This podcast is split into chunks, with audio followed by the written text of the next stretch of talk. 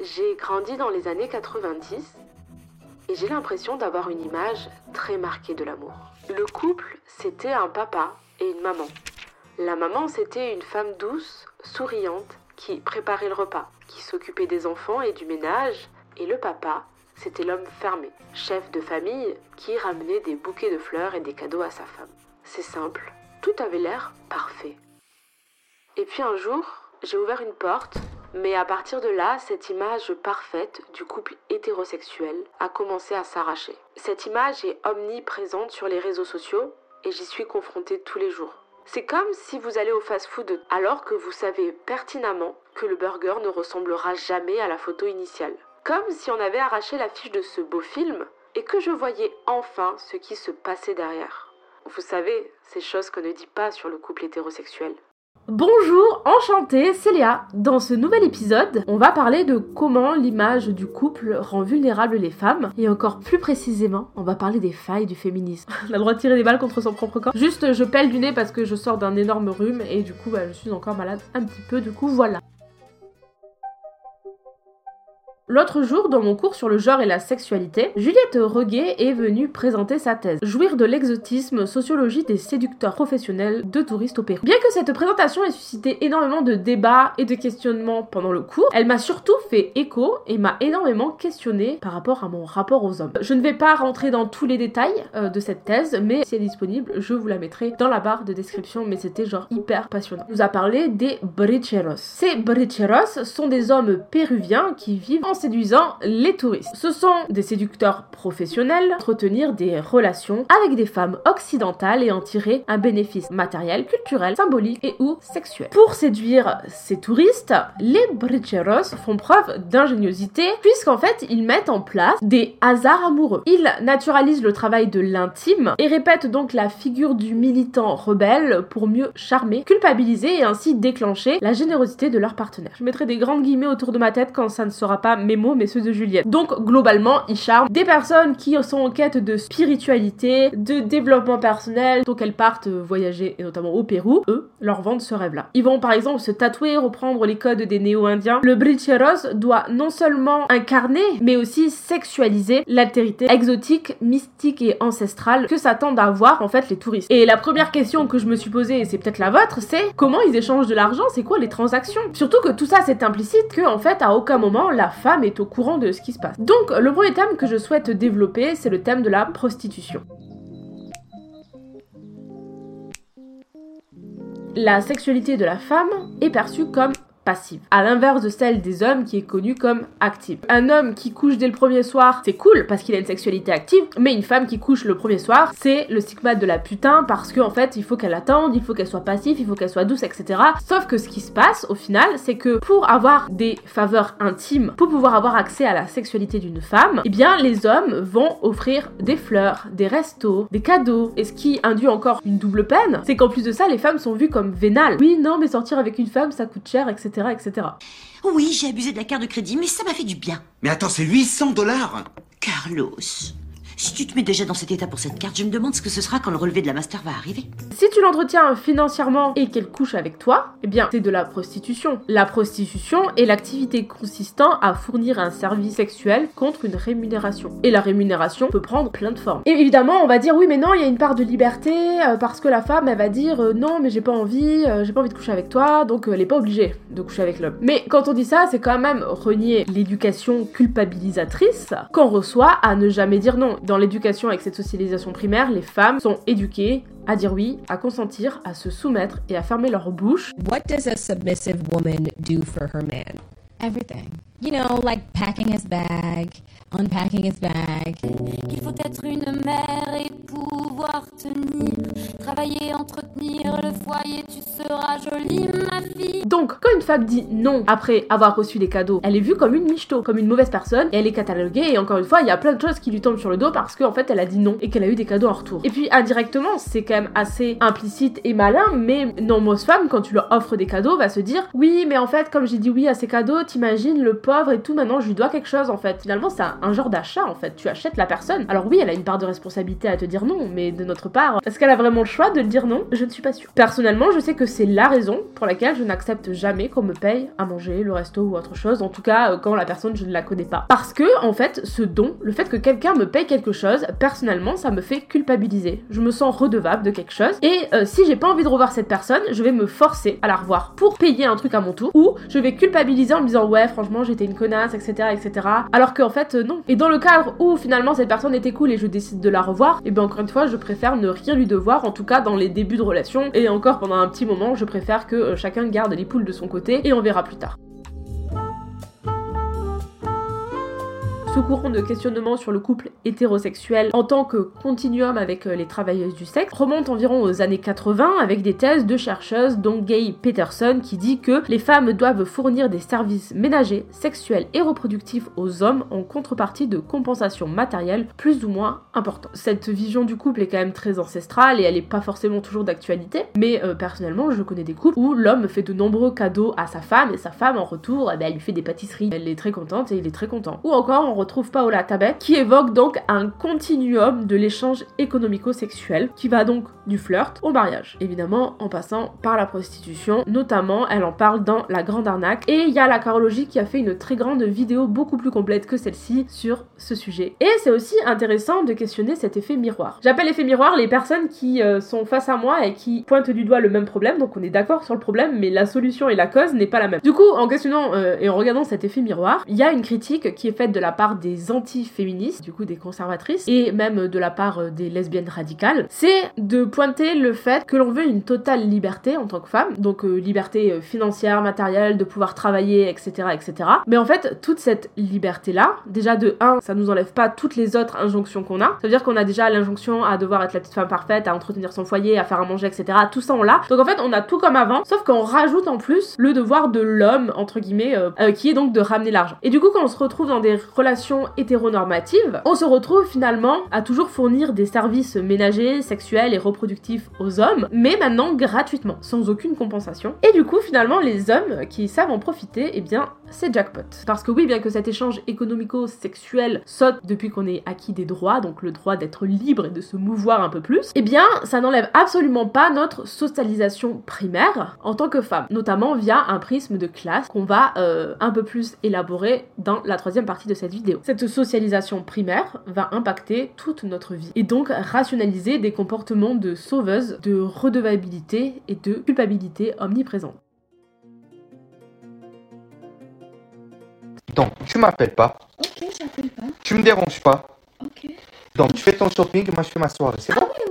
Le terme de michto, michetonner, c'est un très vieux terme qui veut dire se faire entretenir, se prostituer. Mais ça vient aussi de micheton, qui lui est le client de du la travailleuse du sexe, utilisé pour la première fois en 1898. Donc une michetonneuse aujourd'hui veut dire une fille qui se met avec quelqu'un pour son argent. C'est vu comme une fille superficielle et c'est un terme péjoratif extrêmement genré. Donc récapitulons un petit peu. Les hommes achètent la sexualité des femmes avec des cadeaux. Puis leur reproche cette compensation financière quand elle les délaisse pour aller avec des hommes qui offrent de plus gros cadeaux. Alors oui, on râle du féminisme moderne, mais du coup le masculinisme moderne, c'est de se comporter comme en 1950, mais ne plus vouloir dépenser un centime. Du coup, avant d'aller chouiner sur les réseaux sociaux, revoyez peut-être à la baisse vos standards. Si tu veux une vraie femme, deviens un vrai homme. Va travailler, faire de la muscu, mettre ton petit costard et fais ce que t'as à faire pour être avec ces filles socialement beaucoup trop bien pour ta personne. Évidemment, quand je dis vrai, c'est un petit peu l'ironie pour dire euh, les hommes et les femmes cis qui cochent toutes les attentes sociales de genre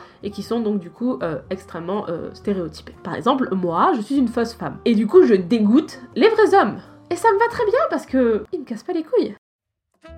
Bref, Juliette Roguet s'interroge sur cette relation de micheton, où ce ne sont plus les hommes les michetons, mais ce sont les femmes, puisque finalement c'est elle qui paye ces hommes, mais où l'homme garde le pouvoir puisqu'il le fait dans le dos de la femme. Donc ça va aller de la simple bière, par exemple, ils vont se rencontrer dans un bar, il va boire une bière, et puis la deuxième, la troisième, la quatrième, c'est elle qui va la payer, à des femmes qui vont donner de l'argent tous les mois, continuellement, pour qu'ils puissent subvenir à leurs besoins. Genre j'écoutais ça et je me disais, mais comment c'est possible? C'est ce que euh, Juliette a cherché à savoir, et donc elle a vécu avec les body Bericheros et il y a des milliards et des milliards de choses à dire sur cette thèse, de milliards de petites choses qu'elle nous a racontées, c'était vraiment incroyable. Mais elle explique globalement que ces hommes jouent et déjouent pour mieux rejouer les rapports sociaux de sexe, d'ethnicité, de classe qui traversent leur interaction. Et donc, c'est vraiment ces rapports de force intériorisés qui vont solliciter et chercher chez ces femmes. Très très grosso modo, comme ils ont un rapport d'ethnicité et de classe inférieur à ces femmes, ils en jouent de façon sous-entendue pour que la femme culpabilise assez pour pouvoir rééquilibrer cette relation et donc pour ça payer des choses à cette personne. Pas tout évidemment, mais assez pour qu'ils puissent en faire un business quand même. Il y a eu évidemment tout un débat euh, pendant le cours autour de l'ethnicité et le fait que ces hommes qui arnaquent des femmes riches, bah, c'est ok parce qu'ils essayent de s'en sortir, etc. Moi, je n'ai absolument pas les compétences pour comprendre ou pour aborder ce débat, mais euh, je sais que Juliette en parle dans sa thèse, mais aussi son rapport à elle étant une femme blanche privilégiée et qui est aussi tout à fait dans les cordes de ce que cherchent les Belicheros pour, euh, pour faire ce business. Donc en récapitule. Les hommes achètent la sexualité des femmes, après ils se plaignent parce qu'elles elles vont vers des hommes qui offrent des plus gros cadeaux. Mais on reproche aussi aux féministes de ne pas vouloir ou de ne pas accepter les compensations financières qu'on leur donne. Alors que finalement, refuser et mettre le point sur cet échange économique, le, dire, l'affirmer, le montrer qu'il existe, eh bien en fait c'est laisser une chance énorme à plein d'hommes qui n'ont pas d'argent et qui sont en galère. Mais en plus de ça, si t'es assez malin, tu peux même réussir à manipuler ces femmes. Les Bericheros en ont fait tout un business. Du coup, je précise juste que quand je dis féminisme moderne, je parle de féminisme libéral, puisque c'est le féminisme le plus accessible et le plus répandu. Le féminisme ok, bien vu et sur lequel on peut surfer, c'est le féminisme libéral que beaucoup s'approprient comme étant le seul et l'unique. Quand je parle de féminisme moderne, je parle du plus courant, le féminisme libéral. Là, on ouvre bien ces petites écoutilles. Parce qu'on va faire une vraie étude de cas. Vraiment, quand je suis rentrée de ce cours, j'avais mes petits écouteurs, j'étais dans mon petit RER et je me disais comment moi j'ai fait pour me retrouver à entretenir des hommes blancs 6-7 là, tranquille? Avant de me lancer dans cette étude de cas qui est donc ma vie, je vais la contextualiser parce que si vous ne me connaissez pas, si vous me connaissez mais que vous ne savez pas, il y a quand même des choses à prendre en compte quand on raconte une histoire aussi importante que la suivante. Je suis issue euh, des classes euh, moyennes, on va dire, moyenne basse, avec une éducation très très classe populaire. Ou comme j'ai pu l'entendre pendant mon enfance, je suis une gueuse. Bref, je l'ai déjà beaucoup expliqué, mais j'ai été éduquée et socialisée en tant que femme, donc à ce qu'ère cette productivité féminine, comme si on avait jeunes en plus, prendre sur moi, à me sacrifier, à être docile, etc. etc. Mais j'ai une sorte de double éducation, comme beaucoup je pense, parce que bien qu'on soit on m'a appris à prétendre qu'on ne l'était pas et qu'on se mélangeait surtout pas avec ces gens-là. Ma mère a vraiment mis l'accent sur le fait qu'il fallait que je sois la petite femme parfaite, etc. Mais qu'en plus je travaille et que je puisse être libre et indépendante et que je me retrouve pas soumise à un homme. En fait, elle a essayé de faire en moi ce qu'elle n'a pas su faire elle. Évidemment, c'est un peu plus nuancé à travers les trajectoires personnelles, puisqu'aucune euh, trajectoire est lisse, etc. Rien n'est imperméable, on peut se faufiler, etc. Ce qui fait qu'aujourd'hui, je peux vivre de façon totalement autonome, financièrement, matériellement, et qu'en plus de ça, je m'occupe archi bien de moi. Je fais très bien mon ménage, je fais très bien mon linge, je me fais des petits plats dignes d'un 4 étoiles. Enfin, franchement, c'est un bon bail, tu vois. Sauf que, il y a une part de moi qui me dit, mais pardi, il te faut un homme pour être heureuse. Pourquoi faire? Je ne sais pas. Je sais déjà tout faire. Bien si, je sais pourquoi. Parce que, bien que ma mère m'a appris à être indépendante, elle m'a aussi appris qu'une femme seule, c'était être une merde.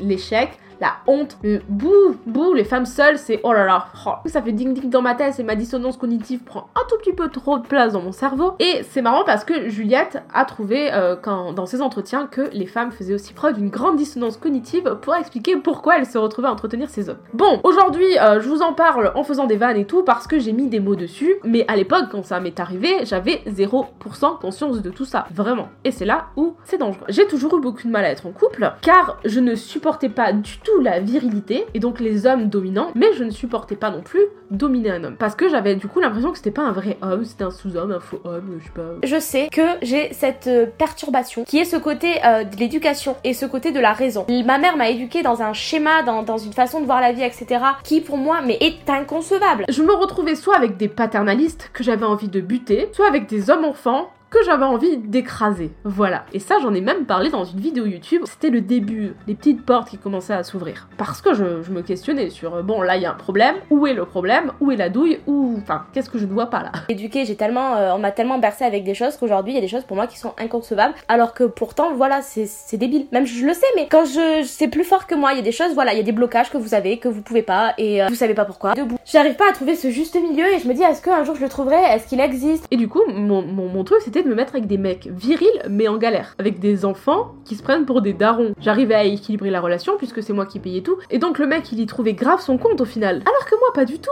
Enfin si, si j'achetais en fait cette romance, cette séduction, cet amour que ces femmes achètent du coup au Brillicheros, c'est ce sentiment d'être aimé parce que je pensais que je ne serais jamais aimé autrement. Je précise que c'était pas des mecs intéressés, euh, c'est jamais eux qui ont euh, mis ça en place. Évidemment ils me disaient pas ah non paye pas, hein. mais euh, à côté de ça c'était pas quelque chose qui forçait ou autre, c'était quelque chose qui se faisait naturellement sur relations qui ont duré des années. Jusqu'au jour où évidemment je me suis fait douiller par plus malin ou plus con que moi, je sais pas, je dirais un peu des deux. Après pas mal de vie, de, vie et de, de désespoir, je suis de plus en plus devenue féministe libérale, tout en étant toujours autant pick me. C'est-à-dire que je voulais être une femme indépendante, girl power, girl boss, mais à la fois j'étais dépendante des hommes. C'est-à-dire ce discours un peu qu'on retrouve maintenant encore sur les réseaux sociaux de non mais je suis une femme indépendante, je m'en fous des hommes, euh, moi je m'en fous, euh, les hommes c'est tous des connards, je peux vivre seule. Et à la fois il y a un mec qui te dit bonjour dans la rue et c'est mode Oh, je crois que je suis amoureuse pour.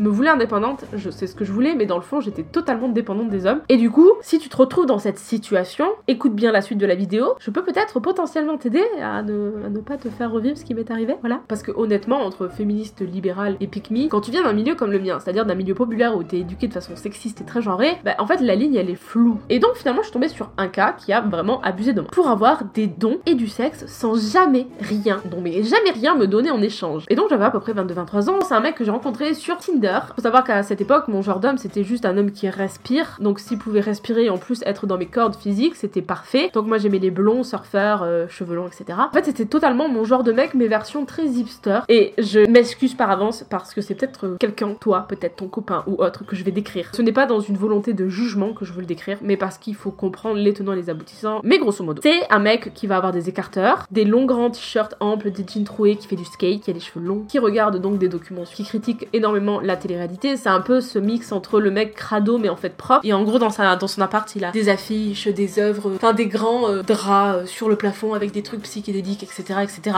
Donc évidemment, il se veut anticapitaliste et très écologique. Donc il a des discours euh, très euh, marqués euh, par ses courants de pensée. Sauf que bah, moi, quand je l'ai rencontré, je n'étais pas la personne que je suis aujourd'hui. Et la politique et tout ce qui en découlait. Je ne comprenais pas grand chose. Bien heureusement à lui que je n'avais pas ces infos dans le sac à dos parce que j'aurais pu tiquer que pour un anticapitaliste et un écologique, euh, commander sur Uber Eats, avoir un iPhone, aller chez Starbucks, c'était pas hyper hyper en accord avec ses pensées. Mais bref, je relationnais avec cet homme et euh, je le trouvais juste... euh, Ah.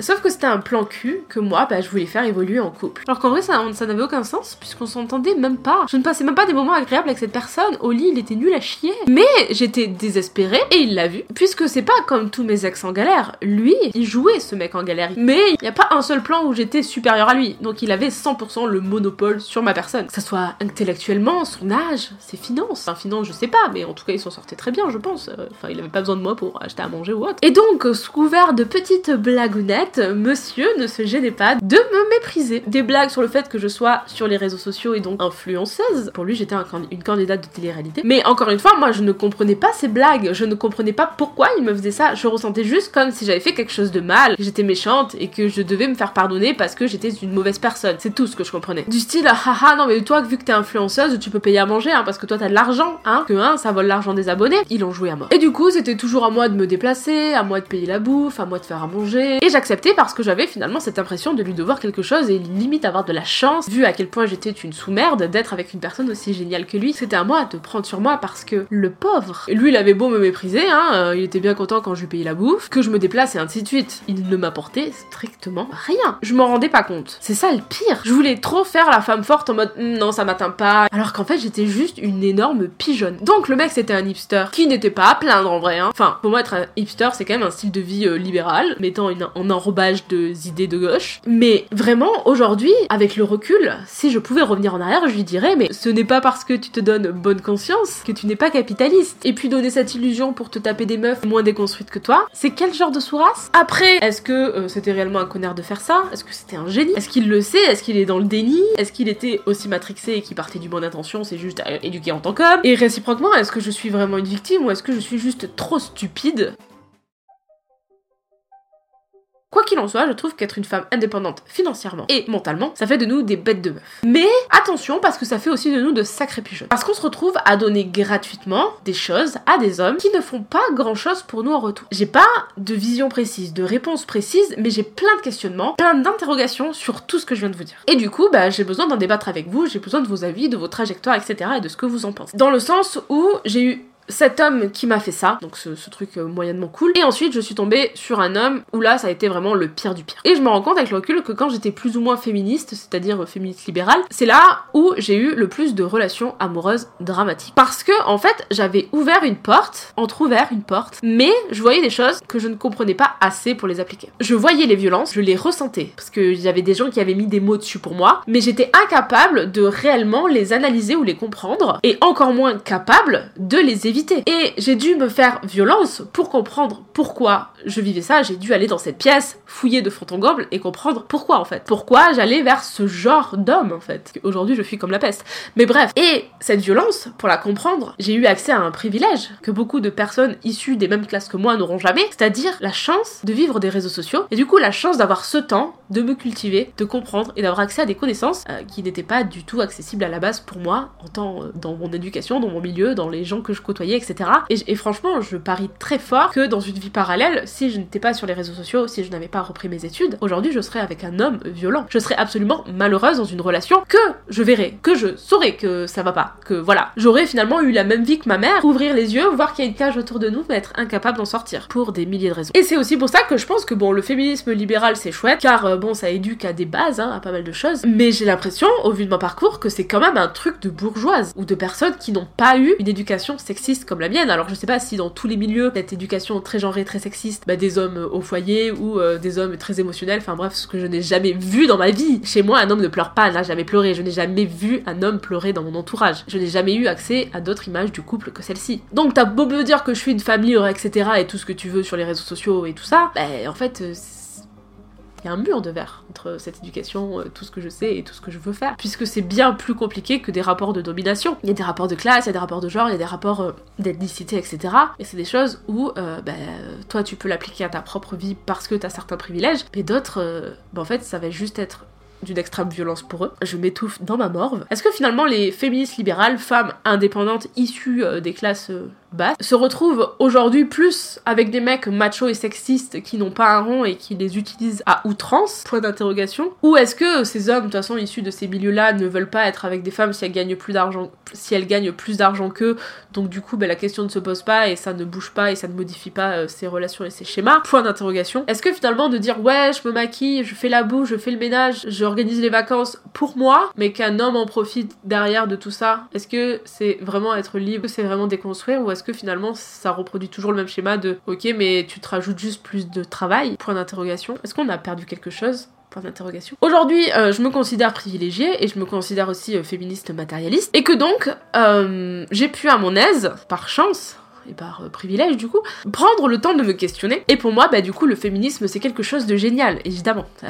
Parce que ça m'a permis d'être épanouie dans ma vie, dans mes relations et de comprendre tellement de choses. Mais à la fois, bien que j'ai déconstruit tout ça, bien que j'ai eu le temps de me questionner sur tout ça, bien je suis en couple avec un homme cis. Alors je l'ai rencontré dans une phase euh, de ma vie qui est un peu plus ancienne, mais je suis toujours en couple avec un homme cis et je traîne encore cette éducation derrière moi. Et donc il y a pas mal de schémas que j'ai vus euh, dans mon enfance ou autre qui, euh, je vois, sont quand même toujours présentes, même si elles sont plus omniprésentes comme elles ont pu être avant. Je ne veux pas revivre ce qu'a vécu ma mère. Donc ce ding-ding dans ma tête, les paradoxes que je vois au quotidien, je les questionne, je questionne mon copain aussi, je le mets face aussi à tout ça parce que je ne suis pas seule, on est deux. Et ça sera le cadre d'un podcast puisque je suis en train d'écrire un podcast sur euh, comment être féministe euh, radical et en couple avec un homme cis.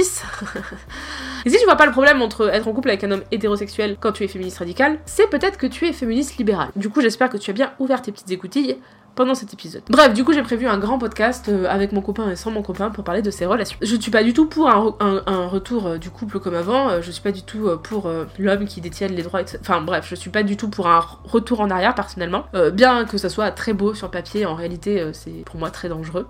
Surtout, bah, encore une fois, quand t'es issu de mon milieu. Parce qu'il y en a, ils ont envie de retourner en 1950. Moi, j'ai juste à prendre un train, à ouvrir la porte de chez mes parents et hop, de nouveau en 1950. hein. Et euh, les gens de mon entourage et les gens les proches de mes parents, c'est euh, tous. hein. Pas besoin de retourner en arrière. hein, c'est toujours présent, hein, ça existe toujours, ce genre de choses. Évidemment, maintenant, les femmes sont obligées de travailler puisque ah, tout est cher, mais euh, bref. Et si tu ne le vois pas autour de toi, que ça n'existe pas, sache que tu es privilégié. Et c'est cool, c'est pas pas une mauvaise chose. hein. Je pense qu'on a encore énormément de chemin à faire. Euh, moi, je vote pour qu'on ait euh, un droit, c'est-à-dire que j'ai déjà fait une vidéo sur euh, se maquillons-nous réellement pour soi, mais je suis désolée, on le fait pas vraiment pour nous, donc du coup, moi, je suis pour qu'on nous donne euh, genre une caffe de beauté. Bon, euh, je la prendrai pas, mais il y a des femmes, elles méritent qu'on les paye pour être des, des- des femmes aussi belles et investies dans leur apparence. Enfin, je suis désolée, moi, elles mériteraient d'avoir mon URSAF. Je lui donne mon URSAF. Franchement, je pense qu'il y a encore énormément de chemin et de bataille à faire pour pouvoir relationner de façon réellement égalitaire entre les hommes et les femmes dans toutes les sphères des catégories sociales et dans toutes les, les des gens. Mais euh, j'ai beaucoup de questions, beaucoup euh, d'interrogations et pas tant de réponses que ça. J'espère que cette vidéo vous aura plu. N'hésitez pas à commenter, à débattre et tout ça en commentaire. On reste courtois, gentil et poli. Évidemment, euh, si le cœur vous en dit, vous pouvez soutenir mon travail financièrement ou juste le partager sur vos réseaux sociaux, partager mes réseaux sociaux sur vos réseaux sociaux et ainsi de suite parce que sans vous, bah voilà, ça ne se partage pas et tout.